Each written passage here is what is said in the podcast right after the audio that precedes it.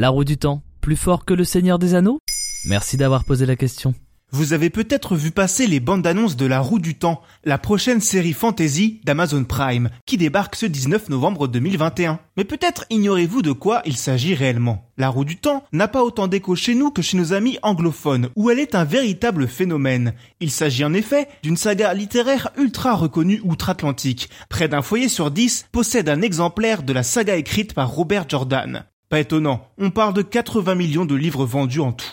Mais ça parle de quoi? L'histoire se passe dans le royaume d'Andorre, un monde de fantasy où seules certaines femmes appelées Aes Sedai peuvent pratiquer la magie. L'une d'elles, nommée Moiran, sauve un petit village de fermiers d'une région reculée, se faisant attaquer par d'horribles créatures appelées Trollocs. Elle trouve ce qu'elle était venue chercher parmi ces jeunes paysans, la réincarnation du dragon, un être tout-puissant qui pourrait sauver le royaume des forces du mal.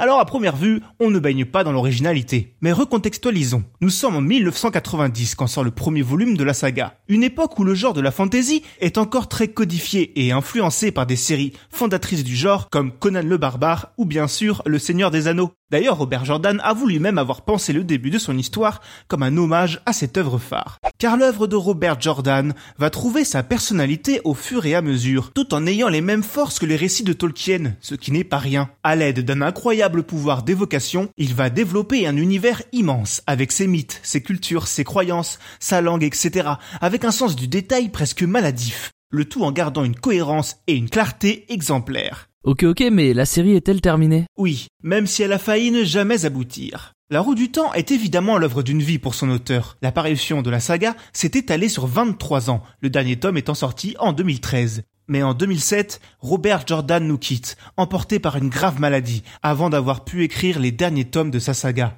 Heureusement, il avait pris un nombre incalculable de notes. À la demande de sa femme, l'auteur de fantasy Brandon Sanderson est mandaté pour terminer ce chantier gargantuesque comme il se devait. Il s'en tire avec les honneurs, redonnant même un coup de fouet à la série.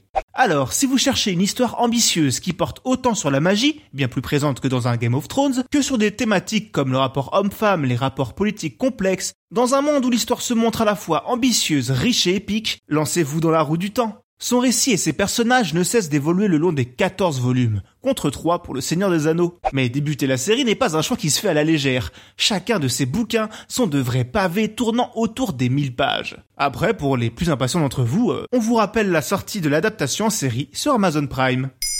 Maintenant, vous savez. En moins de 3 minutes, nous répondons à votre question. Que voulez-vous savoir? Posez vos questions en commentaire sur les plateformes audio et sur le compte Twitter de Maintenant vous savez.